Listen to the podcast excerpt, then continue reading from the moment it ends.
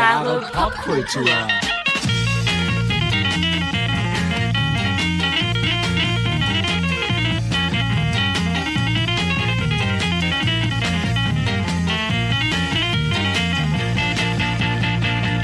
Einen wunderschönen guten Tag und herzlich willkommen zu 1000 Jahre. Popkultur.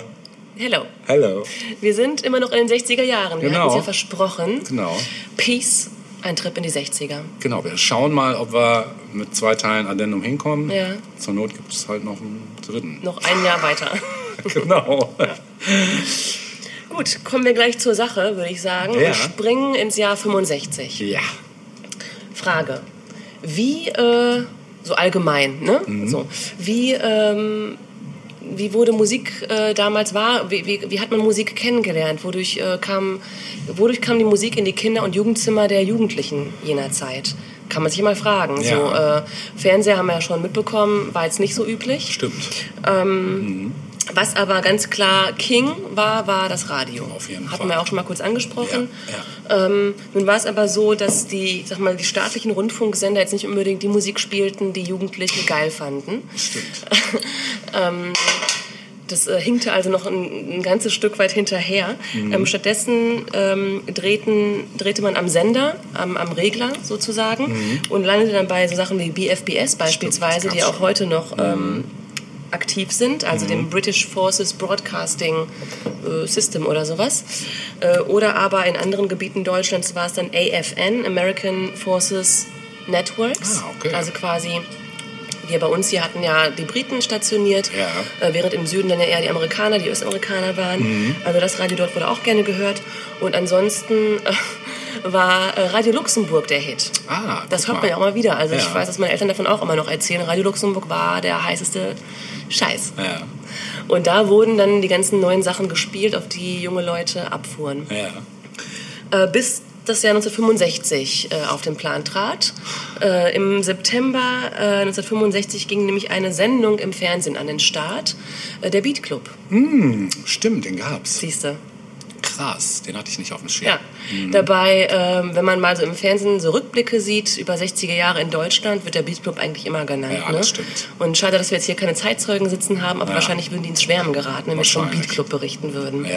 Es ist ja ohnehin immer schwierig, ähm, von so Sachen zu erzählen, wenn man selbst nicht dabei war. Das ist eh so ein Ding, wo ich mich frage, wow, was hat das für einen Impact eigentlich gehabt jeweils? Äh, also alles, was wir bisher so besprochen haben. Und wenn wir gleich auf die Beatles und Stone zu sprechen kommen, dann nochmal vor allem frage ich mich, wie war das? Was muss das, wie war das? Ja. Also das muss, ja, kann man wahrscheinlich schwer nachvollziehen. Äh, Kann man wahrscheinlich nicht nachvollziehen. Wir können es nur versuchen zu rekonstruieren. Ja. Äh, beim Beat Club war es eben so, dass der Beat Club dann tatsächlich ähm, als erste Fernsehsendung ähm, sich der Wünsche der Jugendlichen angenommen hat und gesagt, okay, wir spielen eure Musik. Das Ganze fand vor Live-Publikum statt. Es spielten Bands, am Anfang tatsächlich noch synchro nicht synchronisiert, sondern, ähm, sondern äh, wie sagt man denn, äh, Playback. Playback, ja. Genau, das änderte sich dann aber auch irgendwann. Also irgendwann spielten die Bands auch live. Und dazu gab es dann im Hintergrund Gogo-Tänzerinnen, die dann äh, cool ähm, da, weiß ich nicht, Twist war dann schon out, ne? Aber Ja, Twist and Shout. Twist and Shout. Twist and Out. Twist and out. Jedenfalls äh, war das Ganze ein sofortiger Hit bei den Jugendlichen und Ja. es wurde sofort angenommen. Ja. Äh, moderiert wurde das Ganze von Uschi Nerke und die wiederum hatte äh, wechselnde Partner an ihrer Seite, die das dann mit ihr gestalteten. Ja. Und so die 60er Jahre, äh, die späten 60er Jahre hinweg änderte sich das äh, musikalische Spektrum ein wenig, dass dann eben mehr äh, ja, Sachen gespielt wurden, die vielleicht nicht jedermanns Geschmack waren, wie Grateful Dead zum Beispiel Mhm. Ja. oder so. Ne? Also es wurde ein bisschen weniger mainstreamig, ein bisschen nischiger Mhm. und irgendwann wurde die Sendung noch abgesetzt äh, und dann, ich glaube in den 70ern gab es dann den Musikladen, Ja, den gab's auch. ähm, der dann quasi übernommen hat. ja. Yes, ja, sehr schön. The Beat Club. Ja, nice. Ja. Gut, dass du das an. Das hatte ich nicht äh, in, auf meiner Agenda hier. Mhm. Aber klar, natürlich ganz wichtig zu erwähnen, weil ja, Irgendwie muss man ja auch an den Stoff genau, kommen, ne? irgendwo muss, Ja. genau, irgendwo muss es ja herkriegen. Ne? Genau. Aber wenn wir das Stichwort Beat nehmen, Ja, gehen wir ja gleich weiter. wollte ich gerade sagen, ne? Da kann man direkt überleiten zu Nach der Liverpool Band, zum die, Beispiel? Genau, Ja. die wir schon erwähnten, kurz mal. Ähm, wo du gerade sagtest, äh, 65 hast du gesagt, ne?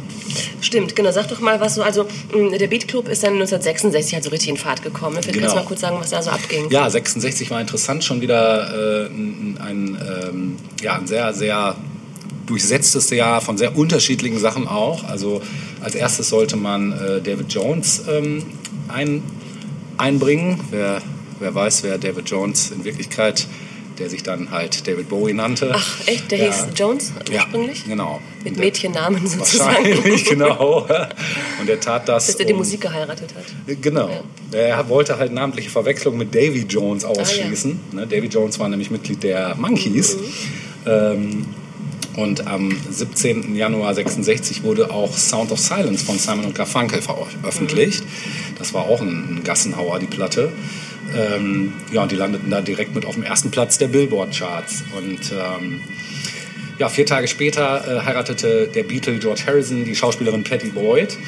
Und ähm, die hatten sich nämlich am letzten Beatles-Film-Set kennengelernt.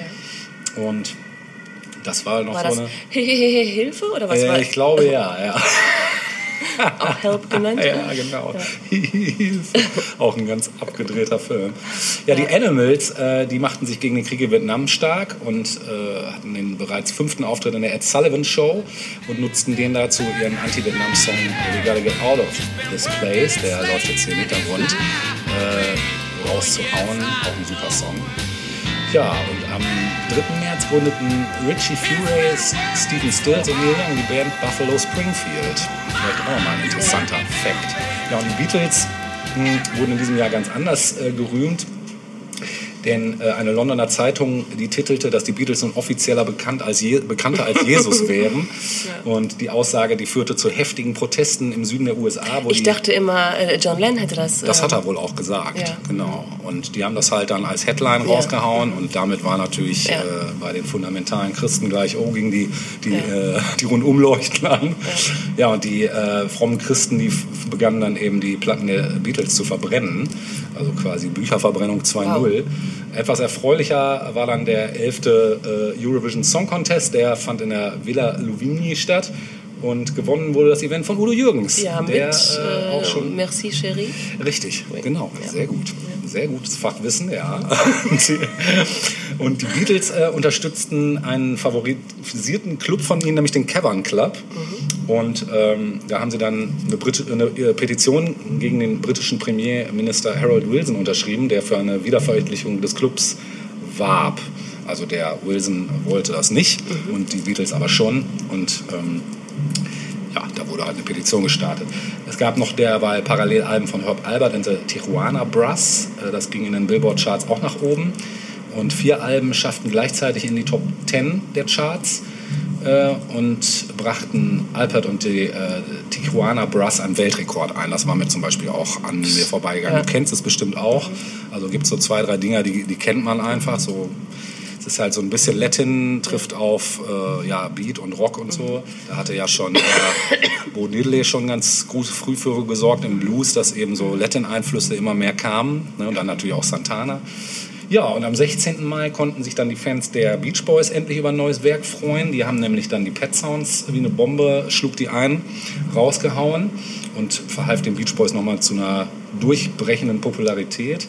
Ja, dann gab es noch eine schlechte Nachricht oder naja, Glück im Unglück, nämlich Bob Dylan hatte einen Motorradunfall auch im, äh, im, am 16. Mai, kam aber noch glimpflich davon. Ja, und gleichsam unerfreulich war doch die Tatsache, dass die Beatles am 29. August ihr letztes offizielles Konzert im Candlestick Park in San Francisco gaben Ja. und sich wenig später auch noch die Animals auflösten. Also das war so ein bisschen, waren so ein paar Sachen, äh, die nicht so wirklich schön waren. Hm, Die Band hatte sich halt wegen interner Differenzen getrennt, also die Animals jetzt, und äh, formierte sich aber bereits im Dezember wieder neu. Äh, diesmal dann unter dem Synonym Eric Burden and the Animals. Hm. Ja, und Marmorstein und Eisenbricht von Dravi Deutscher Ja. war schon im Vorjahr in der Bravo-Hitparade 1966. Ja, und drei Herrschaften, ach so, das ist auch noch wichtig, drei Herrschaften namens Eric Clapton, Jack Bruce und Ginger Baker gründeten die Band Cream und brachten im selben Jahr ihr erstes Album Fresh Cream auf den Markt. So viel erstmal zum Jahre 1900. Ja, aber ganz schön viel los, ne? Ja, richtig viel los. Ja. Und auch sehr unterschiedliche Ja. Geschichten, Ja. ne? parallel und alles erfolgreich. Ne? Trotz der ganzen Mannigfaltigkeit. Ne? Sehr schön. Mhm. Liverpool. Ich spiele den Pass mal direkt an dich. Echt? Ja. Na gut, okay. Ähm, dann nutze ich das mal Mhm. kurz, denn äh, in der letzten Episode ging es ja kurz um die B-Seite Rain. Ja. Und du warst ganz verwundert, ähm, dass ich das wusste. Ja. Denn woher weiß man sowas? Ja, man genau. weiß das, wenn man einen Vater hat, der großer Beatles-Fan Ja. ist. Und wenn äh, dieser Vater... Ähm, seit man denken kann, immer eine Story wieder und wieder erzählt, die quasi zur kollektiven Anekdote einer Familie geworden ist. Vielleicht darf ich die jetzt auch mal zum Besten geben. Ähm, mh, wir schreiben das Jahr 66. Mein Vater war frisch in Deutschland und äh, ja, wie gesagt, großer Beatles-Fan. Ähm, er war irgendwie im Job unterwegs, Bau, keine Ahnung, was er da in seinen ersten Jahren gemacht hat. Und äh, während der Arbeit wurde eben auch Radio gehört. Und alle wussten eben, äh, der, der Typ da ist großer Beatles-Fan. Und im Radio ähm, wurden die Charts quasi gespielt. Ja. Und mein Vater tönte eben, ja, hier Beatles auf jeden Fall Nummer eins, geht gar nicht anders und so, ne? Und auf Platz 8 oder so war dann Rain. Und alle so, hä, hä. Krass. Ja, es war dann eben ne, eine B-Seite, Ja, die war auf. abgefahren. Ja, ist ja, eine also auch in Top B-Seite, 10. ja, Ja, ja. heftig. Ja. Und alle so, hä, hä, doch nicht Platz 1 und so, ne? Bis dann eben die Nummer 1 gespielt wurde und das war Paperback Writer von den Beatles. Und mein Vater hatte dann, ja, wie sagt man das, äh, längere Lachen? Nee. Das letzte Lachen. Das- er hat zuletzt gelacht, genau. Genau, also das war äh, meine Hat er die Single persönliche davon Story. auch? Ja, ja, natürlich. Echt? Hat er? Ja, Geil. ja. ja. Das, Das- bunkere ich alles, äh, bis es dann irgendwann ums große Erbe geht und das Verteilen zwischen uns Das ist Geschwistern. jetzt schon ein großes ja, Erbe. ja. Doch. Das, das äh, zum Thema Rain. Geil, Ja. ja. ja. ich wusste, wie gesagt, bis vor kurzem gar nicht, dass, also ich kannte den Song gar nicht, weil ich Mhm. die Single halt auch nicht habe. Und äh, habe mich dann auch gewundert, warum das bloß eine B-Seite war, weil der Song ist Ja. einfach großartig. Ja. ja. Ähm, da würde ich auch gleich gerne eine Frage an dich Ja, stellen, bitte. nämlich, was ist dein liebstes Beatles-Album? ich weiß, Gut. das kann man eigentlich nicht beantworten, aber Ähm, vielleicht schon. Vielleicht vorweg, also von, von äh, du hast dann gesagt, wann kam das erste Beatles-Album? 62? Ich glaube ja, ja. Ähm, 62. bis 1970, bis zur Auflösung, würde ich sagen, hat es in jedem Jahr auf jeden Fall Songs gegeben der Beatles, die ich super finde Ja. und die auch immer hören kann. Äh, ein ganzes Album ist ja natürlich immer was anderes. Ne? Also ähm, genieße ich jedes einzelne Beatles-Album wie das andere? Mhm. Nein, Nö, nein, Nee. natürlich nicht. darf man ja auch so sagen, ne? Ohne gesteinigt zu werden. Und ähm, bei, bei mir ist es so, dass äh, es, glaube ich, zwei Alben sind, die auf Platz 1 für mich stehen und beide spielen sich in der Mitte der Karriere ab, Ja. ähm, nämlich die Rubber Soul und die Revolver. Das sind meine beiden Top-Beatles-Alben. Ja, sind auch beides. Also Ja? sie liegen, liegen auch unter meinen Top 5. Ja? Ja, Oh, äh, Top 5 ist jetzt erstmal immer noch ein weites Feld. ja, ja ich, kann dir, ich kann dir gar nicht sagen, was mein Top-Album Also ist. Kann's gemeinhin wird Sgt. sagen. Pepper als das finde ich auch großartig, das ist eine geile Platte. Also ich finde, das ist halt das Problem. Ich kann dir nicht genau sagen, welches auf Platz 1 ist. Deshalb habe ich gesagt Top 5, weil es sind halt insgesamt Mhm. Ja. Mhm. fünf Alben, nämlich die beiden, die du gerade genannt hast. Sgt. Pepper, ähm, äh, warte, Das weiße Album? den Titel nicht. White Album, Ja. genau, das White Album und ähm, die Magical Mystery Ja, Tour. okay, das sind meine fünf. Guck. Und Top ich kann mit Sgt. Pepper und Magical Mystery Tour nicht so viel anfangen. Interesting. Kannst du benennen, warum? Ich weiß, das ist Ich, subjektiv. ich, ich aber- weiß jetzt nicht, auf welchem Album mein Anti-Beatles-Lied ist. Ah, du hast ein Anti-Beatles-Lied, dann kommen wir noch ein- mal gleich dazu. Was, welches ist denn ähm, dein das- Das, Anti-Beatles-Lied? das wirst du mir vielleicht gleich sagen können, auf welchem Album das ist. Ja. Es ist auf jeden Fall in der zweiten Hälfte der 60er erschienen, Ja. nämlich Lady Madonna. Kann ich dir nicht sagen. Ich glaube, es, Ich meine, wer hört denn sowas? ich glaube, ja, das ist wirklich, den mag ich, mag ich auch nicht. Ja, siehst du? Aber ich kann dir gerade tatsächlich nicht sagen, auf welchem Album es Es ist. ist auf jeden Fall in der zweiten Hälfte der Ja. 60er auf einem der Alben Ja. erschienen. Also ich kann dir auch meinen absoluten Anti-Song von äh, den Beatles sagen, nämlich Obla di Obla. Okay. Der das ist zum Beispiel auf der Magical Kerbe. Mystery. Genau. Und ich finde nämlich, mh, ich meine, man begibt sich hier jetzt ja wirklich auf gefährliches Terrain, wenn man jetzt schlecht über die Beatles spricht, aber Ja. ja. Ja, es gibt darf so man Dinge. auch mal, ne? Ja. Genau. Und ich, ich, ich würde jetzt mal sagen, dass das, was mich so ein bisschen abturnt ähm, bei Sgt. Pepper und Magical Mystery Tour, ist, dass die Stücke oftmals in so eine Richtung äh, gehen. Ja, ich glaube, ich weiß, was du meinst. Also ähm, Also es ist nicht mehr viel mit Wildheit. Ja. Das hatten wir hinter uns zwischen 62 und 65 so. Ja. Dann kam mit Revolver und äh, ähm, Rubber Soul so ein bisschen so eine Mischung zwischen wild und ganz interessante, coole, neue Stücke. Geiles Songwriting. Ja. ja. Und dann wurde es irgendwann, vielleicht waren die Drogen doch nicht so gut, weißt du? Ja, ich weiß, was du meinst. Also, ich sag mal uns so, mal ein Stück über Madonna machen. Ja. Weißt du? das ist möglich, ja. Also, was ich halt bei den beiden Alben, Alben jetzt so geil finde, ist tatsächlich das Songwriting, weil da sind ein paar Songs dazwischen, die einfach, Ja. die ich einfach, wo mir die Worte einfach fehlen, was die, ja. Als, gerade als Also, Musiker. Ja, zum Beispiel Lucy in the Sky with Diamonds Ja. und auch Strawberry Fields Forever sind Hammer. absolute wahnsinnig Ja. geile Stücke. Ja. Oder auf der Magical Mystery Tour zum Beispiel finde ich stehe voll auf äh, I'm the Walrus. Ich finde, das Echt? ist so ein geiler. Song. Ja, das ist so. Ich kann dir nicht beschreiben, warum. Ich glaube, das sind einfach die Harmonien, die da Mhm. abgefackelt werden und äh, dass dieses rhythmische Taktmaß, was da durchgezogen wird, für mich nicht nachvollziehbar ist, wann es da Wechsel gibt und so. Mhm. Ja. Das, das fand ich bei den Beatles sowieso ab einem gewissen Punkt phänomenal, wie die einfach mit Pop-Normen einfach mal gebrochen haben. Und das war wirklich eine der ersten Bands, die das überhaupt gemacht haben, Ja. die also so ein typ klassisches Songschema einfach mal aufgelöst haben.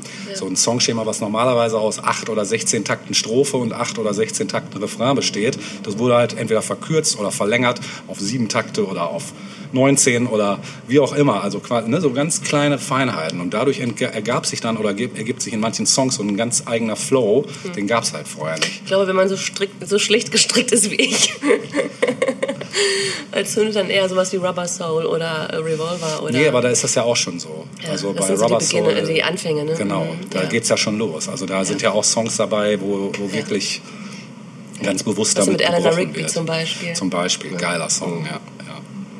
Ich würde jetzt ja gerne auch, dass du gleich einen, eins ziehst. Jetzt schon? Ähm, oder. Ja.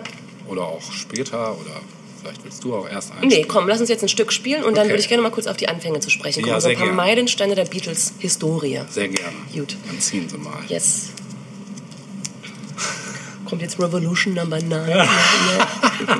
Das ist auch ein krasser Track. Ja, ein super also, Track. Ja, unglaublich krass. Es kommt nicht Nummer 9, sondern Nummer 2. Nummer zwei. Dann lassen wir uns doch mal überraschen, was das ist. Ja, wir hören einen wunderschönen Song, nämlich You Won't See Me von der Rubber Soul. Schön. Viel Spaß damit. When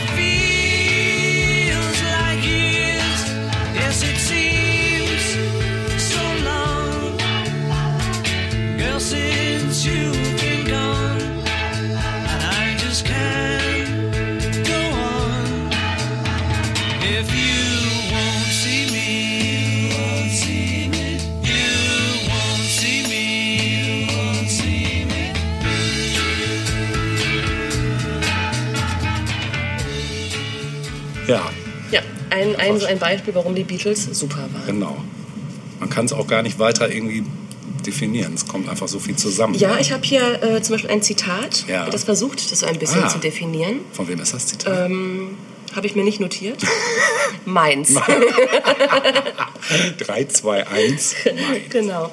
Und zwar, ich habe das hier mal, weil in einem der Artikel, die, die ich dazu gelesen habe, ähm, habe ich jetzt hier mal so sinngemäß übersetzt. Da sagte jemand, die Beatles waren die kommerziellste Band der Welt, aber sie waren auch die avantgardistischste und experimentellste Band. Besser kann man es nicht auf den Punkt bringen. Finde ich auch. Absolut.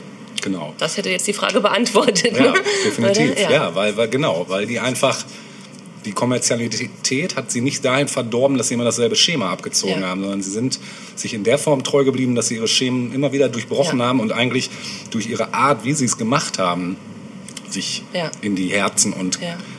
Bäuche und Köpfe gespielt haben. Ne? Ja. Genau. Und das ist ohnehin äh, total faszinierend, finde ich, dass eine Band, die so mega erfolgreich war, wir kommen gleich mal auf so ein paar Meilensteine zu sprechen, Ja. das müssen wir auf jeden Fall, Ja, denke definitiv, ich. Äh, auch wenn vielleicht auch viele von euch die Beatles-Story schon in- und auswendig kennen, aber das manche ist, vielleicht auch äh, noch das nicht. ist, die können ja abschalten. Oder Oder Zum. Beispiel, genau. ähm, dass eine Band, die eben so mega, mega, mega erfolgreich war, gleichzeitig äh, auch von Kritikern so geliebt wird. Mhm. Das ist ungewöhnlich, finde ich. Also meistens gibt es entweder das eine oder das andere. Oder irgendwas dazwischen. Aber dass Stimmt. beides gleichermaßen zutrifft, da würde mir jetzt nichts anderes einfallen. Nee, In dem ich Ausmaß nicht. Wisst ihr auch nicht. Und zwar bis heute. Ne? Mhm. Also wenn du dir anguckst, so die einschlägigen Listen der äh, besten ähm, Lieder, Mhm. der besten Popsongs aller Zeiten. Ne? Rolling Stone ist ja immer an der, äh, an der Front quasi, wenn es um sowas geht. Da sind die Beatles mehrfach immer vertreten in den Ja. Top Ten. Ja. Mehrfach. Ja. Ja. Krass. Ja, das, ich meine, wie gesagt, das, ne, dieses, wenn du überlegst, zu welcher Zeit das eben passiert ist und was, wie wir ja nun alle mittlerweile so durch den Konsum unserer Folgen äh, auch wissen, was alles losgetreten wurde und was in der Welt abging und zeitgleich eben diese musikalische Revolution da stattgefunden hat, dann macht das alles Sinn irgendwie, ne? Kommt Ja. eins zum anderen irgendwie. Ja. Mhm. Ähm, die Beatles äh, selbst ähm, haben sich aber kennengelernt 1957. Ich habe jetzt mal hier so ein paar, äh, ähm, ja, wie ich schon vorhin sagte, Meilensteine mal rausgepickt. Äh, am 6. Juli 1957 lernen sich John Lennon, der damals 16 war, Mhm. und Paul McCartney, 15, auf einer Gartenparty kennen. Ja. Schön. Halbe Babys, muss Ja, man sagen. genau. Ne? Ähm, Wobei John Lennon damals ja auch schon Musik gemacht hat, nämlich Ja. mit seinen Quarrymen. Genau. Und das war ja so die Vorgängerband der Quarryman Beatles. wird das gesprochen? Mhm. Ah. Quarryman? Ich, keine Ahnung. Also, ich hätte jetzt Quarryman gesagt, aber ich. Keine Ahnung. Okay. Gucken wir noch mal. Nochmal, genau. ja. So, Ja. und äh, fünf Jahre später hatten sie dann auch schon ihre erste Single raus äh, mit Love Me Do. Ja. Das ist vorhin auch schon erwähnt. Genau. Ähm, es ging dann auch direkt weiter mit 1963, als dann ähm, so der richtig große Erfolg kam mit Please Please Me, nämlich Nummer zwei in den UK-Charts. Ja. Und ähm, im gleichen Jahr, im, im, im Sommer, äh, She Loves You als Mhm. großer Megaseller und der Durchbruch. Das hast du vorhin schon kurz erwähnt. Ja. Und ähm, du unterbrichst mich, wenn du was äh, Ja, ja. Dazwischen streuen Ja. möchtest, was ich nicht vergessen sollte. Auf jeden Fall. Im gleichen Jahr, im Oktober 63, gab es dann einen Auftritt, ähm, der auch folgenschwer sein sollte, nämlich Sunday Night at the London Palladium, ähm, wo dann 15 Millionen Zuschauer einschalteten, um sich die Beatles live anzugucken. Äh, da wussten dann auch äh, alle irgendwie in England spätestens, was es mit diesen vier Jungs auf sich hatte. Mhm. Und die Beatlemania um die Fab Four war geboren. Mhm. Plötzlich gab es Ausnahmezustand in den äh, Mädchenherzen. Mhm. Aber auch das ist nochmal interessant. Mädchen und Jungs gleichermaßen Mhm. fuhren auf diese Band ab. Absolut, ja. Das war keine klassische Boyband. Nein, überhaupt nicht. Auch Auch, wenn wenn, sie manchmal gerne am lautesten Bitte? geschrien haben, ne? Ja, ja, genau. äh, auch wenn manchmal äh, dann irgendwie gesagt hat, ja, die Beatles wären die erste Boyband gewesen. Also bitte. No, Nein, äh, das würde sie wirklich auf was reduzieren, was Ja. sie äh, so nicht waren. definitiv.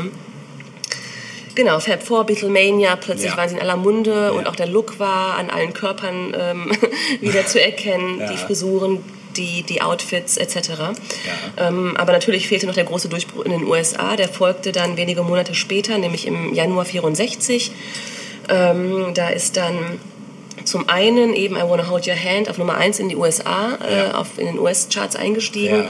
Und ähm, ja, einen knappen Monat später gab es dann den Auftritt, ich glaube, den hast du auch schon erwähnt, in der Ed Sullivan Show, Ja, genau. wo dann 73 Millionen Zuschauer einschalteten. Heftig, ja. äh, und während der Sendung oder kurz nach der Sendung schickte selbst Elvis Presley ein Glückwunsch-Telegramm den Beatles. Ja, krass. Und von da an war alles ja, da möglich. war alles klar. Ja. Ja. Dass, da, dass die überhaupt noch am Boden geblieben Ja, sind. das ne? ist auch erstaunlich, Das ist so oder? unfassbar. Also sicherlich hatten sie ihre Phasen, ja, ähm, denke ich auch. Das sei ihnen auch zugestanden, denke ich. ja. Aber sie haben sich doch, sie haben sich schnell wieder eingekriegt Ja. irgendwie. Und ne, gerade wenn wir uns Paul McCartney heute angucken, Ja. es gibt keinen cooleren Opa. Nee, ja, der ist wirklich sau, Ja. sau cool, ja. Genau. Ja, super. Ähm, ich wollte noch ganz kurz ähm, auf einen Punkt kommen, nur ganz kurz, weil ich in einer vorigen Folge mal kurz über Bob Dylan auch Ja. sinniert habe. Es gab da ja auch eine Verbindung, eine Verbindung ne? Genau. Und zwar hat am 28. August in ähm, 64 ähm, Bob Dylan die Band in einem Hotel äh, besucht in New York und hat sie damals äh, in den Genuss von Marihuana eingeführt. Ja. Und John Lennon hat über Bob Dylan Interessant auch, dass sie das nicht vorher schon ja, probiert haben. war ich ne? auch Ja. etwas perplex, Ja. genau. Äh, Und John Lennon hat später über Bob Dylan gesagt, irgendwie, als ich Bob Dylan kennenlernte, war ich völlig sprachlos. Anstatt mich in eine Situation hineinzuversetzen, versuchte ich meine persönlichen Gefühle auszudrücken, was ich in meinen Büchern getan habe. Ich glaube, dabei hat mir Dylan viel geholfen. Nicht mit Diskussionen oder Ähnlichem, sondern indem ich mir seine Stücke anhörte. Schön. Also ist auch eine schöne Reminiszenz Ja, einfach so. Ne? Ja, und wenn man überlegt, dass der Bob das alles noch so überlebt hat, ne? so John ja, Ja. leider dann nicht, war er jetzt nicht selber schuld dann, Ja. aber das ist schon krass. Ja, das Ja. wollte ich einfach nur mal kurz so einstreuen, so als äh, Seitenfakt. Ähm, noch ein paar andere Facts. Mhm. Ab Herbst 66. Was kam da raus? Äh, Die Revolver, glaube ich, kam irgendwie so um die Zeit herum, glaube ich. Mhm. Ich weiß es nicht mehr. Hast du da mal ähm, Ja, ich schaue gerade eine. Tabelle vielleicht? Das wär, hätten wir uns mal irgendwie klar machen sollen. So Ja, eine Tabelle ja. oder so, ne? Also ich kann dir ein paar Stücke sagen, nämlich, du, das hatte ich vorhin auch schon, nämlich Paperback Writer war natürlich 66 Ja. ne, mit Rain zusammen und die Revolver kam am 5. August 66 raus. Ja, Mhm. würde, ja, dann passt das ja. Äh, was mir dazu noch einfällt, ähm, wenn man von Alben spricht, ist es ja auch immer die Frage, in welchem, auf welches Jahr bezogen, äh, nicht auf welches Jahr, auf, welches Land bezogen. Ja, stimmt. Äh, das ist auch ein bisschen verwirrend, finde ich, äh, in der Diskografie äh, der Beatles, dass es ähm, in England, in Deutschland und in den USA und vielleicht auch in anderen Ländern unterschiedliche Anzahl, eine unterschiedliche Anzahl an herausgebrachten Beatles-Alben Ja, gibt. stimmt. Oder dass Stimmt. auch die Alben teilweise unterschiedliche Songs Ja, hatten. das ne? ist richtig. Also in dem einen Land war das Stück drauf, in dem anderen das. Äh, Äh, also ich- finden wir auch bei den Stones später auch noch Absolut. mal wieder. Wer Ne? sich dafür interessiert, dem empfehle ich die Seite Discogs. Mhm. Da kann man einfach mal ein Album von den Beatles eingeben und dann mal gucken, wie viel Treffer man so erhält. Ja, von krass. einem und demselben Album in tausend verschiedenen Releases äh, auf, in unterschiedlichen Ländern Ja. äh, verschiedene Ist Songs. heute doch auch nicht mehr so, oder? So extrem nicht. Nee, Nee, nein, ne? Also äh, es gibt es immer noch, aber ich glaube so extrem wie bei Mhm. den Sachen. Äh, und dann ist es wirklich krass, wie die Preise da changieren. Du siehst da noch immer, was so eine Platte wert Mhm. ist teilweise. Da habe ich zum Beispiel eine Platte von den Stones äh, letztens noch nachgesehen. Wenn man die mit dem Originalcover hat, äh, was irgendwie 3D war, für die damalige Zeit irgendwie 500er Auflage nur gewesen, äh, zahlst du irgendwie über 500 Euro für, Wow. ne, wenn du die noch hast. Also, schon, äh, also könntest du dafür kriegen, Ja, wenn du sie verkaufen ja, ja. würdest. Ne? Genau. Krass. Naja, an 66 äh, gab es dann plötzlich einen anderen Look. Also Ja, äh, die klassischen Pilzköpfe waren nicht mehr auf den Nee. Köpfen sozusagen. Nee, der Pilz war abgefunden. Der Look, genau, also die Haare wurden ein bisschen kürzer, ähm, es wurden keine Anzüge mehr unbedingt getragen, man war insgesamt so ein bisschen auch, man kann auch jetzt sagen, dass, ähm, Leisure. Ja, und ich glaube, dass dann auch so ein bisschen auch so der Hippie-Einfluss auch so langsam äh, bei den Beatles zu spüren war Ja. oder auch so Indien als Stichwort. Ja. Äh, das kam dann gut 1968 erst, aber ähm, Ja. man merkte eben, irgendwas ändert sich. Ähm, Sie hatten plötzlich Schnurrbärte, Ja, auch komisch. ja ne? stimmt. Der Sgt. Pepper auch, ne? Und ja, auch äh, im August 66, du hast es vorhin auch schon kurz erwähnt, äh, gab es dann die letzte Tour. Ja. Auch darüber, ich habe äh, ähm, mit meinem Vater noch kurz drüber gesprochen, über die Beatles. Und äh, mir war das gar nicht so bewusst, dass die Beatles, also dass der Grund, warum sie aufgehört haben, auf Tour zu gehen, ähm, zum einen eben waren es zu viele, zu viel Rumgekreische. Ja. Klar, da kann man sich irgendwie auch nicht so wirklich konzentrieren. Kriegt man auch Ohr Ohrenschmerzen. Genau. Ähm, zum anderen aber konnte der Sound, der im Studio fabriziert wurde, gar nicht mehr unbedingt live umgesetzt Das werden. war schwierig, ja. Also das entsprach nicht mehr den Ansprüchen, den die, Ja. ne, die die Band hatte. Stimmt. Und ich, ich fand das ganz interessant und mein Vater wusste das natürlich. Er so, ja klar, wusstest du das nicht? Nein, wusste ich nicht. ja, ja, so war Fall, das. ja. Ähm, genau, 66, also Ende letzter Tour in Amerika halt, das war die letzte Tour. Ja. Und ab 68 äh, gingen dann alle vier nach Indien, ich glaube Ja. mit ihren Frauen zusammen und ja, da gab es nochmal ganz komplett neue Einflüsse. Einmal, ne? einmal Erleuchtung gab es. Genau. Hast Und- hat dein Papa sie eigentlich live gesehen? Nein, nein. Ich glaube, in Deutschland waren sie ja ohnehin nicht so. Also sie hatten halt ihre Hamburg-Phase, Ja, ne? genau. Aber ähm, dann später, glaube ich, waren sie nicht mehr wirklich in Nee. Deutschland auf Tour. Ich Nee. glaube, nur noch einmal irgendwie, ne? Mhm. Das hatte sich sehr verlagert Ja. plötzlich. Kennst du irgendwen, der die Beatles live gesehen hat? Nein. Auch nicht, ne? Jimi Hendrix, aber die Beatles nicht. Ja, wer hat denn Jimi Hendrix live Mein gesehen? Onkel. Ehemaligen Wow. Star Club in Herford. Sehr cool. Da war Jimi Hendrix in Und Herford. erzähl, was erzählt er dazu? Ja, völlig surreales, Ja. surreales Ereignis. Ja. Ne? Also, ja. Das ist ja cool. Mhm. Ähm, und ab 68, also eigentlich äh, ging nach Indien alles äh, den Bach runter, muss man fast sagen.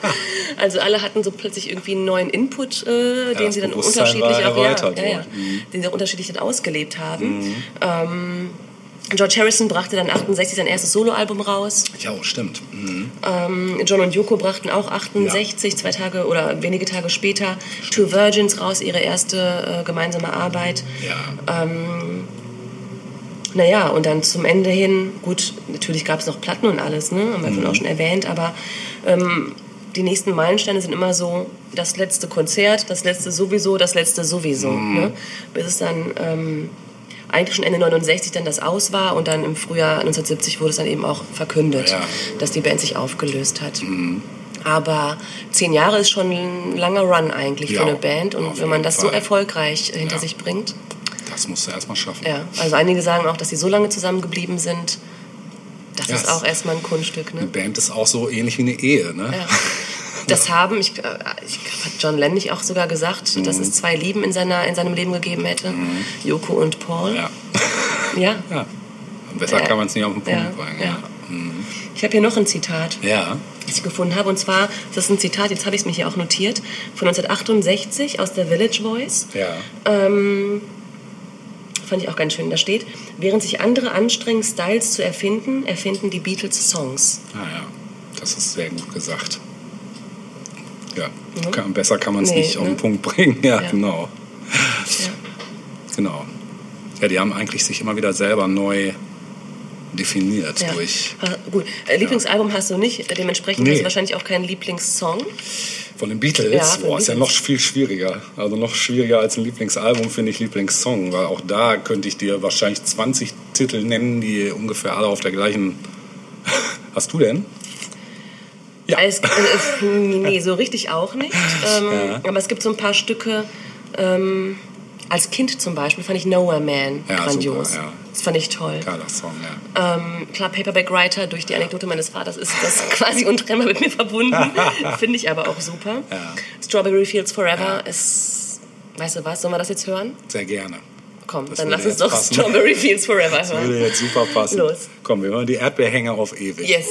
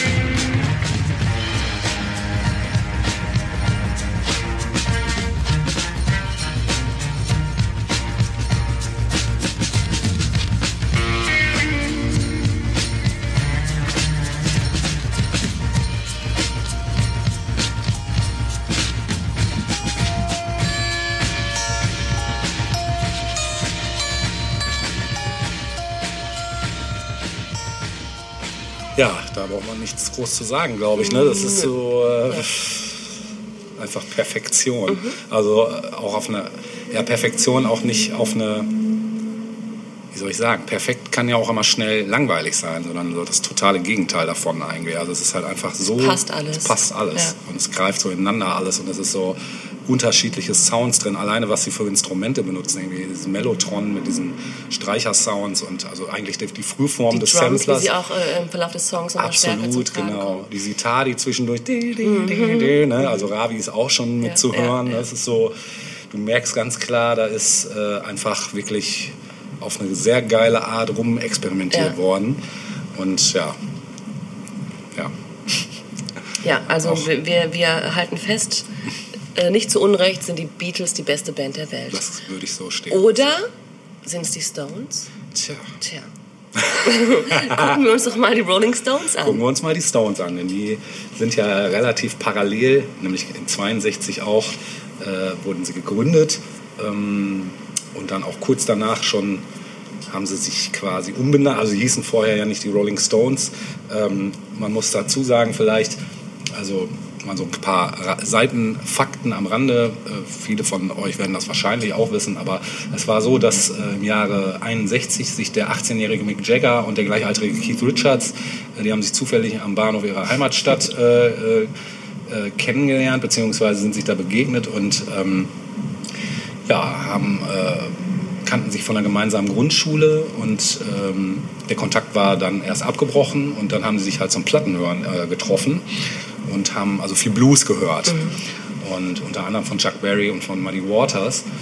Ja, und äh, dann daraus äh, haben sie halt ein gemeinsames Interesse äh, entwickelt, beziehungsweise war schon da und ähm, die Intensivierung der Freundschaft äh, wurde halt stärker. Und äh, es kamen noch diverse andere Leute dazu. Den Namen würde ich jetzt erstmal nicht erwähnen, weil das jetzt im Verlauf nicht so wichtig ist, weil es noch nicht die ursprünglichen Gründungsmitglieder dann gleich waren. Ähm, aber sie haben dann unter dem Namen Little Boy Blue and the Blue, Bo äh, Blue Boys äh, Musik gemacht. Und ähm, ja, nachdem Jagger seinerseits eben die Bekanntschaft mit Richards erneuert und erfahren hatte, dass der Gitarre spielte, beschlossen sie dann, ähm, den gemeinsamen Freund Taylor, äh, Dick Taylor, mit einzubeziehen. Und dann haben die zu viert geprobt. Da war noch ein weiterer dabei, den Namen erwähne ich jetzt nicht, weil das äh, eher nur ein kurzer Zeitraum war. Und ähm, mittlerweile spielte äh, eine Band namens Blues Incorporated zweimal wöchentlich im Marquis Club in der Londoner Oxford Street. Und ähm, ja, äh, da vermittelte äh, irgendwann jemand den Brian Jones als Ersatz für diesen Alexis Corner, den Namen, den ich eigentlich nicht erwähnen wollte, aber jetzt habe ich ihn doch erwähnt. Äh, auf jeden Fall war dann eben die Besetzung Mick Jagger Gesang, Brian Jones Gitarre, Keith Richards Gitarre, Dick Taylor Bass und Ian Stewart am Piano und vermutlich Tony Chapman am Schlagzeug. Das ist leider so ein Fakt, der ist nicht so ganz zu be belegen, deshalb äh, will ich da gar nicht näher drauf eingehen. Auf jeden Fall war Charlie Watts, äh, der dann später dazu kam, eben noch nicht dabei.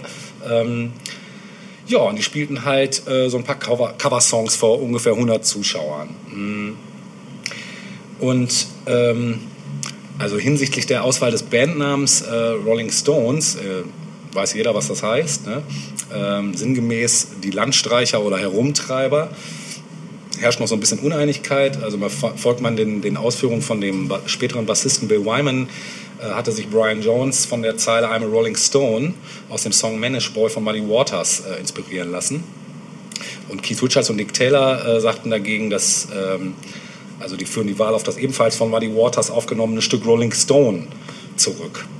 Denn die in beiden Liedern verwendete äh, Allegorie Rolling Stone, die je nach Kontext sowohl eine positive als auch negative äh, Aussage haben kann, ging aus dem englischen Sprichwort A Rolling Stone gathers no moss.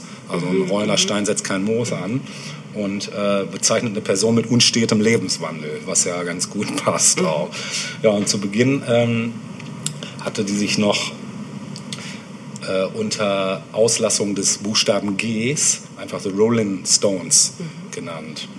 Und ähm, auch wieder aufgrund eines Waters-Titels, nämlich Rolling, Rolling Stone Blues. Ja, und ähm, es folgten dann eben so ein paar kleine Auftritte und Mitte 64 ähm, gab es einen Top Ten Hit, ähm, nämlich As Tears Go By, das von Marianne Faithful gesungen wurde, lustigerweise. Mhm. Mhm. Hatte die da nicht auch was mit? Ja, ja, genau, richtig. Mhm. Die hatte eine Liaison. Ja. Und, äh, oder ich weiß gar nicht, die war, glaube ich, sogar ein bisschen länger mhm, zusammen. Ne? Ja, das erste selbstverfasste Lied, das in England die Hitparaden anführte, war am 26. Februar 65 der Song The Last Time, äh, der sich nah an so einem Gospel This May Be The Last Time anlehnt, der von den Staples Singers aufgenommen wurde, 57 schon. Und äh, ja, mit dem Titel traten die Stones mit ihrem unverwechselbaren Rhythmus hervor und unterstrichen die Fähigkeit, RB und Pop in äh, sehr attraktiver Art und Weise miteinander zu verschmelzen. Und dann folgte nämlich auch schon bereits I Can't Get No Satisfaction. Ja, und damit war es dann eben der weltweite Durchbruch, mhm. Platz 1 in Großbritannien und USA. Und da schufen sie den exemplarischen Poptext schlechthin. So das unverkennbare Gitarrenriff zählt zu einem bekanntesten der Popgeschichte. Mhm. Neben Smoke on the Water von Deep Purple wahrscheinlich eines der am meisten gespielten Gitarrenriffs. Ja, und äh, im selben Jahr erreichten mit Get Off My Cloud ein weiteres Stück den ersten Platz in den britischen und US-Charts. Mhm da war es zum Beispiel auch so, dass die Rolling Stones gegenüber den Beatles wurden immer so als bessere Liveband äh, bezeichnet, mhm. während die Beatles immer so äh, bessere Studioband ja. war. Es war so, so der allgemeine Tenor, ja. genau. Und ähm, ja, das erstmal so, ich sag mal, bis Mitte der 60er oder halt schon Anfang der etwas späteren 60er kamen dann eben so Sachen wie 19th Nervous Breakdown oder Painted Black äh, in 1966, Have You Seen Your Mother Baby, Standing in the Shadow, auch 66. Und dann erhielten die auch äh, 1966 den silbernen Bravo Otto der deutschen Zeitschrift Bravo. Äh, lustigerweise gab es das damals schon. Den silbernen? Ja, den silbernen. Ja. Den Und goldenen, den goldenen natürlich. Naja, bestimmt. Ne? Klar. ich wollte darüber, darüber nachdenken. Ja, und ähm, dann ging es schon so langsam bergab mit dem Herrn Jones, der ja. halt aufgrund seines Drogenkonsums und auch seinem sehr unsteten Lebenslauf äh, eben nicht mehr mit dem Tempo mitkam, ja. was da abging. Darf ich kurz unterbrechen? Aber selbstverständlich wollte ich dich sowieso gerade fragen, ob ja. du nicht vielleicht auch da noch ein paar. Ja, erstmal die Fakten Frage, hast. wann sind dir die Stones zum ersten Mal so richtig untergekommen? Untergekommen? Mir? Ja, ja persönlich. Ähm, boah. Ich glaube, lustigerweise durch die äh, Vietnam-Serie. MASH? Ja. Also irgendeine Vietnam-Serie, wo ein Stück von denen gleich am Anfang lief, nämlich Painted Black. Ich weiß nicht, ob es MASH war oder ob es ja. eine spätere ja. Serie sogar war. Das A-Team.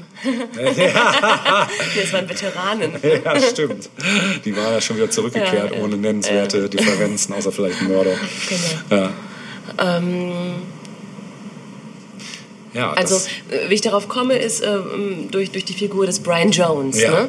Ähm, also klar, beim Stones halt auch durch Vater natürlich. Ne? Also es, die Singles flogen halt rum, man hat die gehört Oder und der so. Onkel. Oder da eben der Onkel. Also ich glaube meistens bei Leuten unserer Generation sind es irgendwie die Eltern Ja. oder äh, Verwandte. Vetter oder so. ja, oder was auch immer das dann ist. ähm, aber interessant ist für mich jetzt nochmal, weil m, die Stones sind ja bis heute aktiv Mhm. ähm, und waren ja auch immer noch aktiv, als man selbst Kind war. Äh, aber da war Brian Jones schon lange nicht mehr Mhm. Ja, dabei. genau. Ähm, naturgemäß. Genau. Ähm, Da kann trotzdem. ich gleich auch noch eine lustige, kurze Rand Randgeschichte zu erzählen, aber bitte erstmal. Ja, äh, ähm, trotzdem war dieser Begriff, der Name Brian Jones, immer Thema bei meinem Vater. Ja. Also natürlich hat die Generation, die das quasi live miterlebt hat, für, für die ist natürlich Brian Jones ein untrennbarer Teil mit den Stones. Ja, ne? auf jeden Fall, ja. Ähm, heute spielt er Onkel auch. eigentlich keine Rolle mehr, Mhm. so wirklich. Ne? Dabei war er so, ich meine, er, war- er war eins der Gründungsmitglieder, er war eine treibende Kraft. Ja. Ich fand es immer witzig, äh, in den ähm, Links zum Monterey Pop Festival, die wir ja auch unter Mhm. die letzte Episode geschaltet haben, ähm, und, den, und den Aufnahmen dazu, Brian Jones ist dort auch zu sehen, wie er in Ja. so einem halben Pelz äh, ähm, Wildledermantel da lang spaziert. Das ist schon eine krasse Erscheinung gewesen, glaube ich, der glaub Brian auch. Jones. Ja. Ich habe mich erschrocken, als ich damals dann... Und natürlich Club 27, ne? Also, Ja, ja. stimmt, ganz klar. Ich habe mich damals erschrocken, als ich dann die Plattensammlung meines Onkels durchforstete und eben ein paar Stones-Platten auch da fand. Und da war eins dabei, ich weiß nicht, welche Platte es war, aber da war Brian Jones mit drauf und ich habe mich die ganze Zeit Mhm. Wer gefragt, ist der Typ? wer ist das? Ja. So, und dann hat mir mein Onkel die Geschichte halt erzählt. Du? Ja. Und vorher hätte ich das halt auch gar nicht gewusst. Ja. Ne? Die Geschichte nämlich, dass Brian Jones im Pool ertrunken ist und man lange Zeit nicht wusste, war es jetzt Mord oder einfach ein, ein Unfall. Ist Ne? bis heute nicht klar, ne? Ja, glaube nicht. Jedenfalls hatte es mit viel Drogenkonsum zu tun und Das wahrscheinlich. einer allgemeinen Unklarkommung jener Zeit, glaube ich. Ne? Ja. Also, genau. ja, interessante Person. Auf jeden Fall. Ja. Und wusstest du auch, dass die Beatles den Stones einen Song geschenkt Ja. haben? Ganz zu Beginn der jeweiligen Karrieren. Genau. Ne? Äh, man meint ja immer, die hätten sich nicht verstanden, Ja. aber es ist mehrfach widerlegt, Totaler dass die Blödsinn, sich ja. gut verstanden haben. Ich glaube, das war wahrscheinlich auch so ein ganz guter Aufhänger, ne? so ähnlich so wie bei Boxkämpfern, die Genau. augenscheinlich auch hassen, Genau, aber eigentlich ja. beste Buddies sind. Ja. Genau. Mhm. Ja, ja, das, äh, das war zum Beispiel auch ein Fakt, den wusste ich nicht. Den habe ich Mhm. erst durchs Recherchieren rausgefunden. Den Song kannte ich lustigerweise, aber ich wusste halt nicht, dass die Dass es ein Geschenk Beatles war. sind. Ja. ja. Ähm, hast du denn ein Lieblings-Stones-Album? Tja, da muss ich halt leider gestehen, dass ich von, die haben ja nun auch einige Alben rausgebracht, von denen kenne ich, wenn es hochkommt, gerade mal die Hälfte. Also da kenne ich wesentlich weniger. Abs ja, das als, geht mir genauso. Also ja. ich könnte jetzt zum Beispiel nicht sagen, auf dem und dem Album war das und das Stück. Nee, nee, könnte ich auch nicht. Und bei den Beatles kann man es zumindest in einem Jahr irgendwie grob ja, zuordnen. Ja. Das stimmt. Ja. Und ähm, deswegen erübrigt sich fast für einen selbst die Frage, wie man als Grundkonzept, als Band besser findet. Ja. Ne, Das ist bei mir ganz klar, muss ich wohl sagen, die Beatles. Ja, ist bei mir auch. Ähm, Habe ich aber erst gemerkt in der Vorbereitung auf diese Sendung, Mhm. dass es wohl so ist. Denn auch die Stones hatten unglaublich geile Songs, Auf jeden Fall. ähm, auf jeden Fall. die aber locker mit den Beatles mithalten Auf können. jeden Fall, ja. Ne? Äh, Hast du ein Lieblings-Stones-Stück? Ja, das wollte ich auch gleich spielen. Ja, dann lass uns doch jetzt einfach machen. Ja, soll ich es jetzt spielen? Ja. Ich habe danach noch eine Episode zu den Stones, die ich auch noch mal gerne erzählen möchte. Ja. Aber lass uns doch jetzt zuerst ein bisschen Musik Ja, machen. okay, sehr gerne. Also ähm, ich muss dazu sagen, dass das Stones-Stück, was ich hier habe, wahrscheinlich keins von denen ist, was jetzt irgendwer hier erwartet, weil es auch eins der untypischsten Stones-Stücke. Und es ist auf dem Album der Satanic Majesties, Majesty's Request, ähm, die Platte von 67. Und ähm, das Stück ist auch offiziell als der The Most Prettiest and Uncharacteristic Stones Song ever, weil es klingt nämlich eigentlich wie ein Beatles-Song. Und wahrscheinlich finde ich es deshalb auch so geil. Aber nein, das stimmt nicht. Ich finde auch viele andere Sachen von den Stones geil. Aber das ist ein Stück, das mich wirklich damals echt umgehauen hat, als die Platte bei meinem Onkel gehört habe. Wo ich dachte, boah, krass, äh, ich kannte vorher nur die Klassiker, I Can Get No Satisfaction, Painted Black und hast du nicht gesehen. Und dann höre ich diesen, diesen Song und denke, das gibt's doch gar nicht, dass das die Stones sind. Und, äh, und zwar meine ich das Stück She's a Rainbow. Viel Spaß damit.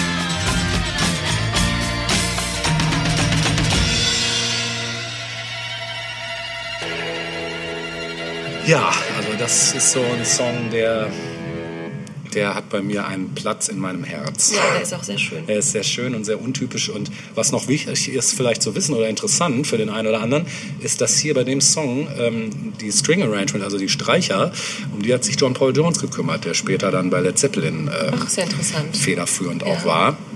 Und ähm, das war mir zum Beispiel auch vorher nicht klar. Und die Backing Vocals sind natürlich die Stones komplett, Mhm. außer Charlie Watts. Der hat sich da immer zurückgehalten, wie er sich sonst ja auch gerne zurückhält. Ich glaube, einer der zurückhaltendsten Schlagzeuger, die ich überhaupt je Ja. gesehen habe. Äh, ein sehr guter auch noch dabei. Ja, und so viel noch dazu. Ich würde gerne kurz noch bei den Stones bleiben Mhm. wollen, denn ähm, es hat in Deutschland einen Vorfall gegeben, ähm, der auch die Jugendkultur nochmal stark geprägt hat. Oder, heißt stark geprägt, das wird übertrieben, aber äh, wenn es um die Stones und Deutschland geht, wird das eigentlich immer genannt. Ja. Und zwar sprechen wir von 1965. Wieder mal. Ähm, bitte? Wieder. Das stimmt, das ist immer 1965. Als nämlich ähm, die Stones nach Deutschland gekommen sind. Ja. Und die hatten schon ein paar Konzerte ähm, abgehalten. Ähm, das Ganze wurde von der Bravo auch begleitet. Mhm. Äh, da haben wir sie wieder, die Bravo, das Sprachrohr der Jugend über Jahrzehnte hinweg. Krass, ne? Total krass, wirklich. Ähm, die Bravo titelte oder warb damit, Bravo bringt die härteste Band der Welt. also das war so das, womit Metallica. man... ja, damals waren es die Stones. Und Satisfaction war gerade rausgekommen und es war irgendwie klar, das wird, äh, das wird hart. Ja. So, ne? Und ähm, ja, das Ganze sollte eben in der Berliner Waldbühne stattfinden. Das sagt dir doch noch was, Ja, oder? natürlich, Ja, klar. genau. Also Ja. das berühmt-berüchtigte Konzert äh, in Ja. der Berliner Waldbühne. Ja. Warum war das so berühmt berüchtigt? Das erzähle ich euch jetzt, Ja, liebe Kinder. Also, ähm, es fing schon an mit, mit den Ticketpreisen. Das äh, kann ja schnell mal jemanden in Rage versetzen, Ja. äh, wenn so ein, so ein Ticket einfach zu teuer ist und Ja, Taschengeld zu gering. Also im Vorverkauf sollte das Ganze 6 bis 8 Mark kosten. Oh, das ist verdammt viel, ja. Ich, äh, ich kann das, man müsste jetzt natürlich wissen, wie so die Lebenshaltungskosten damals waren und wie der Lohn der allgemeine und wie hoch das, das äh, ähm, durchschnittliche Taschengeld vielleicht war. Naja, wenn du überlegst, dass eine Kugel Eis 10 Pfennig gekostet hat, kannst du dir vorstellen, was du dir für ein riesen Eis dafür hättest kaufen können. Stimmt, das ist, ein, das ist ein ganz gutes Bild, das man sich dazu machen kann. Aber offenbar waren 6 bis 8 Mark noch okay. Ja. Äh, aber an der Abendkasse sollte das Ganze plötzlich 20 Mark Oh, kosten. oi, Und das oi. ist heavy, oder? Ja, das ist ja mehr als das Doppelte. Ja. Krass. Das ist schon Okay, krass, ne? ja. Also wenn ich bedenke, dass so Konzert, als ich Jugendliche war, du auch für ein 20 schon sehen konntest, Ja, 20, locker. 30 Ja, Euro. Und das Ganze minus 20 Jahre ist schon das ist krass. Dreist. Vor allen Dingen, äh, das scheint ja dann so, als wären sie im Vorverkauf nicht so viel losgeworden, oder? Keine Ahnung, wollten jedenfalls nochmal einen großen Reibach machen. Ja. Und das führte eben, du siehst auch unter uns führte schon zu oh, Ja, ne, Empör, ja. Empörung. Ja. Ähm, und 1965 war ohnehin eine Zeit, in der man sich gut empören konnte. und ähm, somit war noch diese 20 Mark ein toller ähm, Auslöser dafür. Jedenfalls schon vor dem ersten Song stürmten die Fans die Bühne. Also es war irgendwie durch diese Vorverkaufsgeschichte, ein bisschen durch diese Ticketgeschichte, waren alle schon irgendwie ganz heiß und in Rage. Überhaupt waren Stones-Fans dann, glaube ich, dann mal was anderes als Beatles-Fans im Allgemeinen. Also es gab dann, es wurde auch ein bisschen unterschieden zwischen den Normalo-Fans und den Rockern. Ne? Die gab es ja auch noch mal als Jugendkultur. Ja, stimmt. Das war noch viel verbreiteter, ne? Genau, und äh, die kamen da eben zusammen. Und nun gut, also die Fans stürmten bereits dort die Bühne. Ähm, nichtsdestotrotz, äh, ja, und dann kam auch die Polizei schon kurz äh, mal so in Vorschein, zum Vorschein und vertrieb die wieder von der Bühne, sodass die Stones endlich da ihr erstes Set geben konnten. Und ähm, die spielten dann letztlich auch nur 30 Minuten, also gar nicht so lang. Wobei ich glaube, dass generell Konzerte zu, dam zu also damals gar nicht so lange gedauerten. 30 Äh, Minuten ist echt überschaubar. Ja, aber ich glaube auch die Beatles, äh, auch deren Konzerte waren in den Anfangstagen nicht so furchtbar lang. Krass. Ja. Ja. Nun ja, nach 30 Minuten gingen dann die Stones wieder von der Bühne und alles wurde dunkel und äh, da begann dann eine vierstündige Schlacht zwischen Jugendlichen und Polizisten. Wow. Vier Stunden ging das Wow. Ganze in der Ja. Dunkelheit und es wurden, hast du gerade geil gesagt? Ja, achtmal so lang wie das Konzert, ne? das stimmt. Konnte man noch was fürs Geld erleben, ne? Genau, dass Schön. die 20 äh, Mark auch nochmal irgendwie in den, äh, sich lohnten. Ähm, also es wurden dann irgendwie äh, ähm, die Sitzbänke aus ihren, ähm, aus ihren Dingern dann gerissen und es wurde halt wild geprügelt. Und, Randale, ja. äh, genau, also ähm, dadurch ist eben dieses Konzert wirklich in Erinnerung geblieben. Mhm. Ähm, es kam zu 90 Festnahmen und zu einem, ja, und zu einem Sachschaden von 300.000 Mark. Ja, ja, ja, ja. Okay, das ist dann schon noch ein Das ist eine bisschen Ansage, ne? Ja, genau. Und danach hat es auch noch mal einige Jahre gedauert, bis die Stones noch mal nach Berlin gekommen sind. Also Kann ich die, mir vorstellen. Ja, wahrscheinlich erst nach der Wende oder so. einen bleibenden Eindruck hinterlassen, einmal die Waldbühne zerlegt. Ja, krass. Ja, aber ich glaube eben, dass dieses Konzert beziehungsweise dieser Vorfall Mhm. ähm, auch noch mal stark auch zur Politisierung auch noch mal beigetragen hat, weil es eben noch mal darum ging, so die Jugendlichen oder die ohnehin schon irgendwie, es war eben 1965, es ging schon los mit äh, Protest Ja. und die Polizei als Staatsgewalt dem gegenübergestellt, Ja. äh, glaube ich, ähm, war auch mit so ein, einer, einer der Auslöser mit für eine kommende Protestkultur auch ähm, Mhm. hierzulande. Das ist gut möglich, ja. ja. Abgefahren. Mhm. Aber auch ein abgefahren, immer noch ein, nach wie vor ein abgefahrenes Preisverhältnis zwischen Vorverkauf und Ja, Abendkasse. heftig, ne? Also ja. kein Wunder, dass man sich da so echauffiert hat. Ja, also wenn ja. wir das hier machen, äh, hätten wir auch Protest. Ja, das glaub glaube ich. Ja. kann dir ja aus äh, Insider-Informationen sagen, dass die Abendkasse maximal vielleicht drei Euro mehr ist als der Vorverkauf Mhm, hier. Drei bis vier höchstens. Auch sonst so üblich? Oder? Also hier jetzt auf jeden Fall. Ich Ja. weiß jetzt nicht, wie es in anderen Läden Ja. so ist.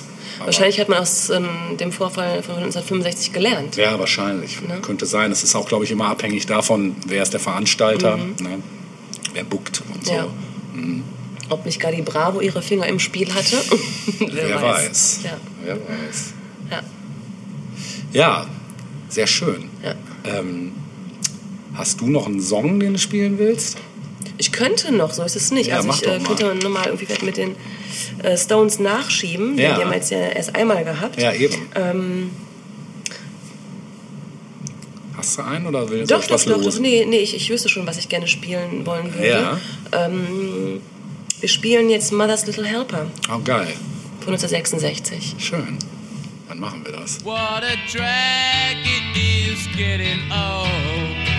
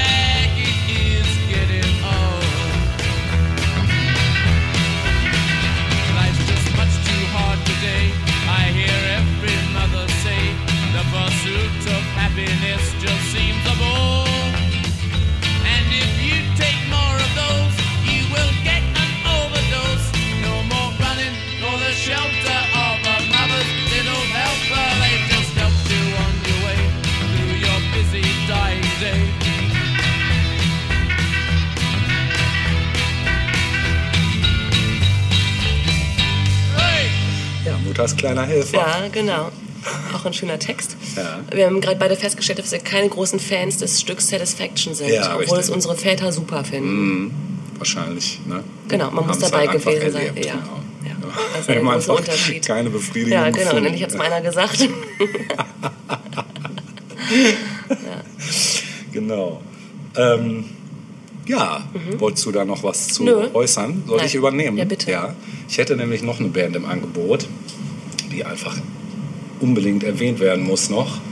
Und äh, solange ich noch Zeit dazu habe, werde ich das tun. Nämlich äh, der Zeppelin, der LED. Ach, mhm, der ja. LED-Zeppelin. Ja. Der sich 1968... Der LED-Zeppelin. Der LED-Zeppelin, ja, LSD-Zeppelin. Das, ja, ja. Da kommen wir gut nochmal von dem Song eben von den Stones rüber. Ähm, ja, eben John Paul Jones, der Basser von Led Zeppelin. 1968 gegründet, über 300 Millionen Alben verkauft und auch eine der erfolgreichsten Bands ever. Also reihen sich da nahtlos bei den Beatles und den Stones mit ein. Und äh, ja, der Tod vom Schlagzeuger John Bonham 1980, der markierte dann auch das Ende der Band. Das finde ich ziemlich kompromisslos und auch gut, weil die haben halt gesagt, die wollen nicht einen Ersatz. Weil ich glaube, das wäre auch schwer geworden bei dem Schlagzeuger, der auch so einer meiner persönlichen Idole hinter den Drums ist. Ich wüsste wirklich keinen, der so einerseits groovy, aber auch hart und kompromisslos, aber songdienlich spielt wie der. Also ist einfach, die Sachen grooven halt einfach. Ich wüsste jetzt auch nicht, wie ich das anders ausdrücken sollte. Es nimmt einen einfach immer sofort mit, wenn man Songs hört von Led Zeppelin. So. Und ja, die Anfänge sind halt auf die britische Band The Yardbirds. Das hatte ich ja auch schon mal in einer vorigen Episode kurz angespielt. Ähm, zurückzuführen. Und Jimmy Page spielte dort äh, 66 äh, äh, E-Bass und dann E-Gitarre. Nachdem dann Jeff Beck und später auch äh, Keith Ralph und Jim McCarthy die Gruppe verlassen hatten, baute Page und der verbliebene Bassist Chris Dreger äh, eine neue Band auf. Und ähm, ursprünglich ähm, wollte Page den Schlagzeuger von Procol Harum haben, BJ Wilson.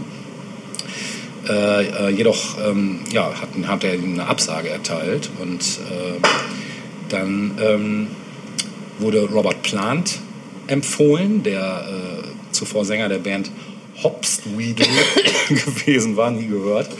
Und der hat dann wiederum John Bonham als Schlagzeuger vorgeschlagen, der ähm, bereits in der Band of Joy gespielt hatte. Ja, und als dann auch Dreja die Band verlassen hatte, dann hat man John Paul Jones am Bass verpflichtet. Ja, und dann war die Besetzung komplett und äh, obwohl Page das einzige mehrmalige, äh, ehemalige Yardbirds-Mitglied war, trat die Band im September 68 zunächst noch unter dem Namen The New Yardbirds auf. Und da mussten irgendwie noch irgendwelche Verträge erfüllt werden. Und später erst ähm, nach einer Minitournee in Skandinavien hat man sich umbenannt in Led Zeppelin. Kannst du mal kurz sagen, äh, aus welcher Stadt die Band äh, stammt? Nein. Na gut. Wie unhöflich von dir. Äh, Nach kurzer Internetrecherche muss ich leider feststellen, also ich habe jetzt nicht wahnsinnig viel recherchiert, aber zumindest Wikipedia spuckt keine, keine Gründungsstadt aus. Also Mythos. Mythos, vielleicht einfach vom Himmel gefallen. Ja. Irgendwie. Vom Zeppelin Vom gefallen. Zeppelin gefallen. Da haben sich in einem Zeppelin gegründet. Vielleicht deshalb der Name. Naja, auf jeden Fall, die werden also so als Pioniere des Hardrock, Bluesrock und Progressive Rock und auch Heavy Metal gesehen, was man auch ganz klar sagen kann. Also ich denke, gerade wenn man sich so die Gitarrensounds und auch die Soli und so anhört, dann ist das dann später auch so im Metal wieder aufgegriffen worden und auch im Hardrock. Ja, und ähm, ach so, das sollte auch noch erwähnt werden. Großer Einfluss bei der Namensgebung war zum Beispiel Keith Moon, das war der Schlagzeuger von The Who. Ja.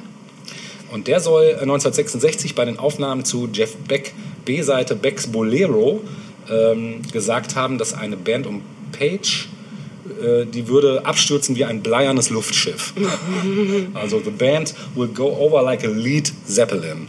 So, und jetzt nämlich, diese Bezeichnung sei dann eben 68 schließlich von der Band übernommen worden, aber da im Englischen das Wort lead sowohl das Verb to lead als auch das Substantiv lead, also Blei, äh, bezeichnet, strich man auf Vorschlag des Produzenten Peter Grant zur Verdeutlichung der korrekten Aussprache das A, um zu verhindern, dass doofe Amerikaner es als Lied aussprechen sollen würden.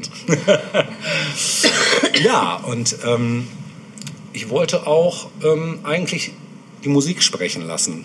Sehr und gar gerne, nicht so ja. viel mehr davon erzählen, weil ähm, sicherlich gibt es da auch noch eine Menge Fakten, aber da wir auch schon wieder so fortgeschritten in der Zeit sind und du bestimmt auch noch was zu erzählen hast, lasse ich dich jetzt mal wieder losziehen. Yes. Oh, gleich zwei. Zwei, Moment. Wir können auch zwei Stücke spielen. Ja, übereinander gelegt. So, eine, ne? es ist wieder Nummer zwei geworden. Wieder Nummer zwei, Mensch. Das ist aber auch mit der zwei. Okay, super. Wir hören gleich vom ersten Album Good Times, Bad Times. Viel Spaß damit.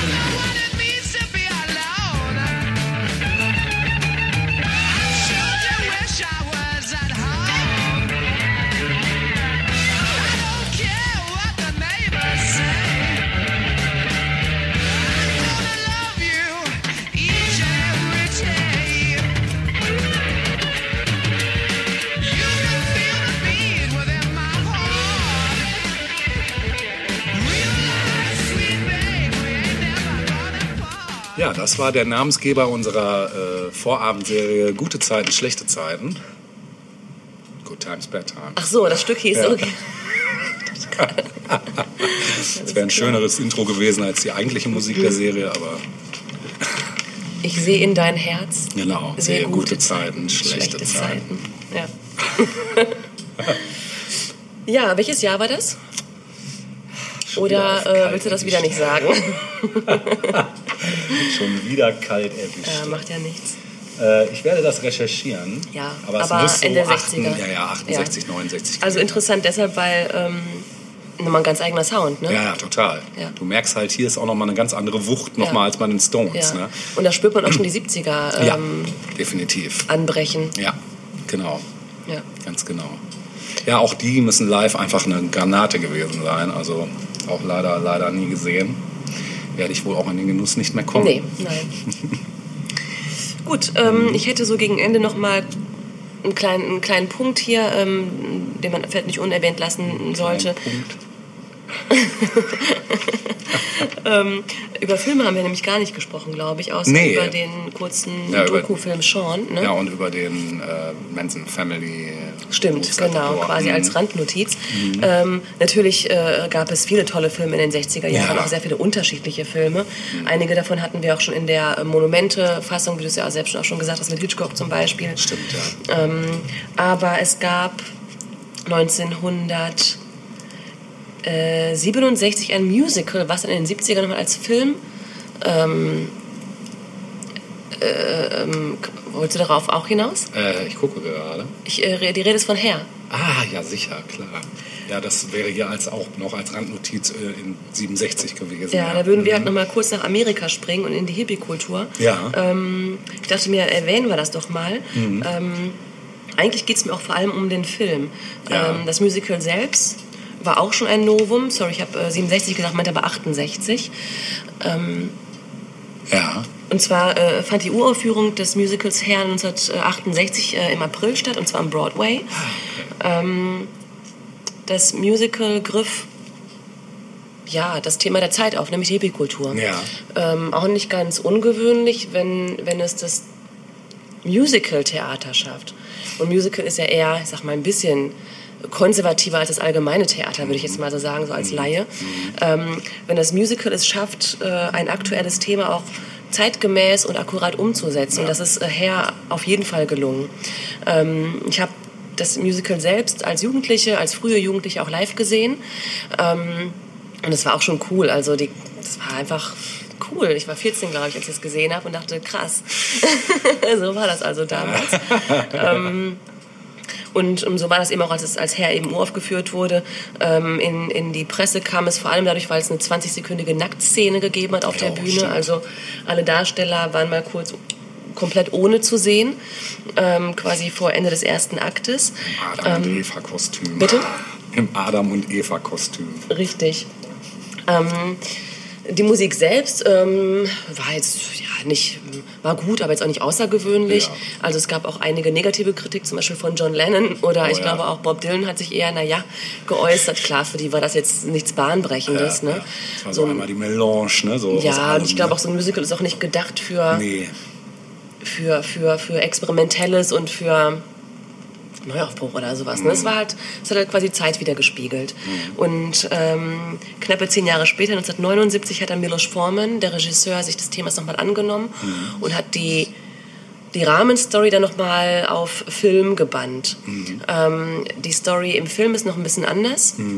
Möchte ich aber jedem ans Herz legen. Ich finde es ein toller Film, Ja, der ein absoluter Klassiker ist. Ja. Ähm, es geht, um das mal kurz zu erläutern, um ähm, den jungen Claude. Das Ganze spielt 1967. Ich denke, du kennst den Film, Ja, den muss ich das jetzt nicht erzählen. Ja. Ne? Claude, der nach New York kommt, Mhm. ähm, weil er nämlich nach Vietnam weiterziehen wird.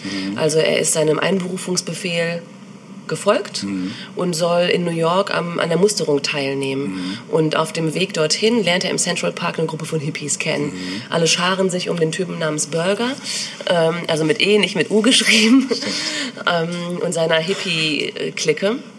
Und mit denen verbringt Claude gewisse Zeit, bis er dann zur Musterung geht und dann anschließend nach Nevada äh, in so ein Vorbereitungscamp für Vietnam geht. Das Ganze wird eben flankiert von den bekannten Songs, auch aus dem Musical, aus dem Bühnenmusical. Ähm, und das ist eben das Tolle, also dass die Choreografie in diesem Film ähm, und die Musik, wie sie umgesetzt wird, einfach total super ist. Ja, absolut. Also allein schon, weiß ich, ob wir gleich mal kurz Zeit für ein Musikstück haben. Ich, äh, ich glaube, ausreizen dürfen wir es auch nicht. Ähm, aber ansonsten können wir gleich mal, oder sonst verlinken wir es nochmal. Jedenfalls kann ich den Film wirklich empfehlen. Mhm. Ähm, ich weiß, viele da draußen haben keinen Bock auf Musical und so, aber Das ist aber schon ähm, eines der besseren, oder? das finde ich nämlich auch. Ja. Und äh, obwohl ich nicht dabei gewesen bin, glaube ich, gibt es einen ganz guten Einblick in die, in die Hippie-Zeit. Mhm, Glaube ich auch. Ähm, Klamotten sind cool anzusehen, Ja. die Stücke passen einfach super.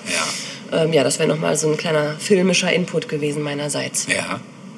Und Musik ähm, höre ich jetzt gerade aus der äh, Redaktion, dass wir, dass wir doch noch drei Minütchen haben. Auf jeden Fall. Die gönnen wir uns. Genau, ich würde jetzt tatsächlich doch nichts äh, aus dem Musical spielen. Das ist auch erlaubt. Ist auch erlaubt, das mal außen vor zu lassen. Ähm, auf jeden Fall gibt es eine Verlinkung, wie immer. Ähm, ich würde gerne was spielen, ähm, was im, ich glaube, im letzten Teil, also eine Band, die im letzten Teil schon gespielt wurde. Und da war ich ganz traurig, dass nicht mein Lieblingslied von denen gespielt wurde, auch das einzige, was ich von denen kenne. Jetzt Ähm, bin ich gespannt. äh, die Zombies hatten wir letztens gespielt, Ja. oder du viel mehr. Freust du dich? Ja.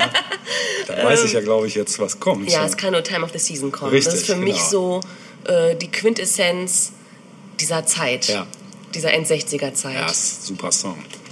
Wirklich. Ob ihr das genauso seht wie wir, sehen wir Das jetzt. werden wir gleich hören. Äh, werden wir vielleicht und Kommentaren Nie erfahren. nie erfahren. Viel Spaß.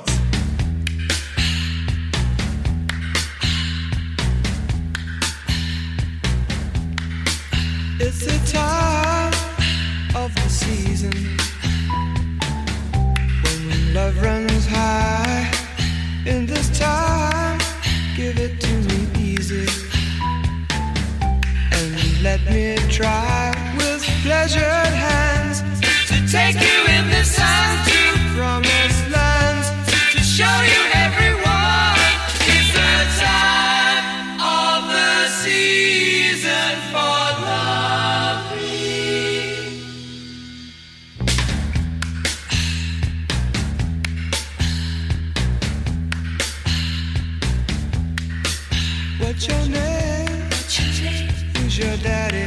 daddy? He rich. Is he rich like me? Has he taken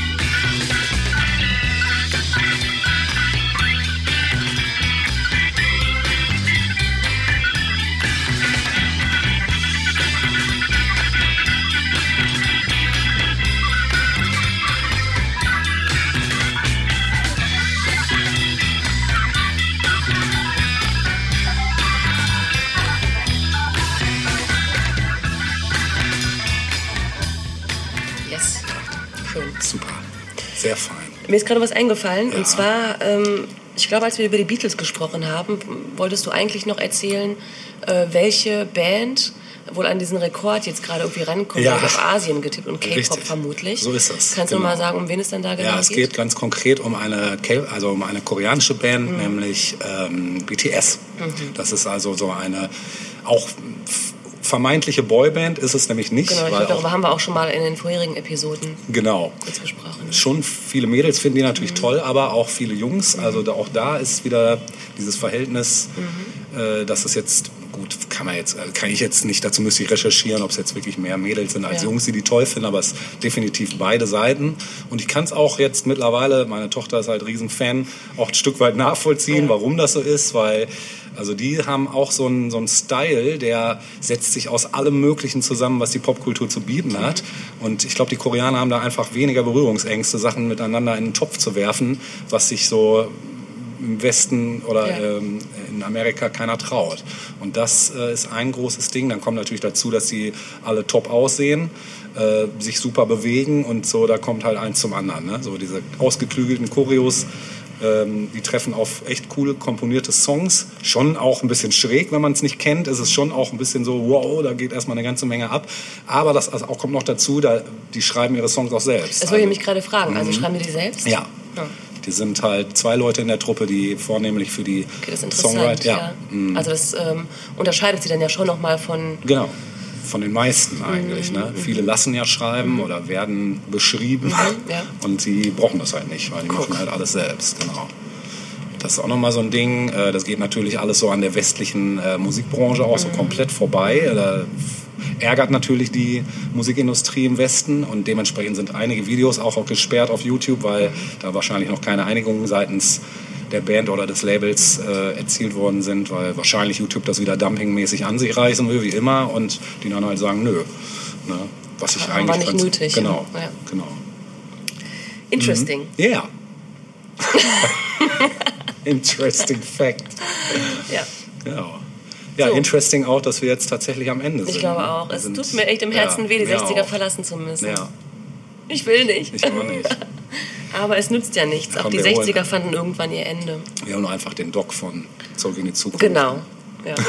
Und dann haben wir schon, glaube ich, festgestellt, müssten wir ja zurück nach, ins Jahr 65 oder 66, ne? weil da Mindestens. scheint, Ja, 65 war bestimmt. ne? Ja. Kann man nicht, kann nicht, kann Kann man nichts falsch verkehrt machen. Nee, genau. nee. Genau. Gut, Ja. dann ähm, hoffen wir, dass es euch gefallen hat. Ja, genau. Dass wir noch ein, ein bisschen noch was Neues äh, liefern konnten, was die Genau. 60er Jahre betrifft. Genau, dass ihr euch weiterbilden konntet Natürlich.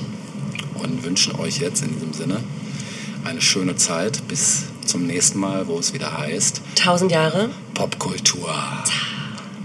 Tschüss.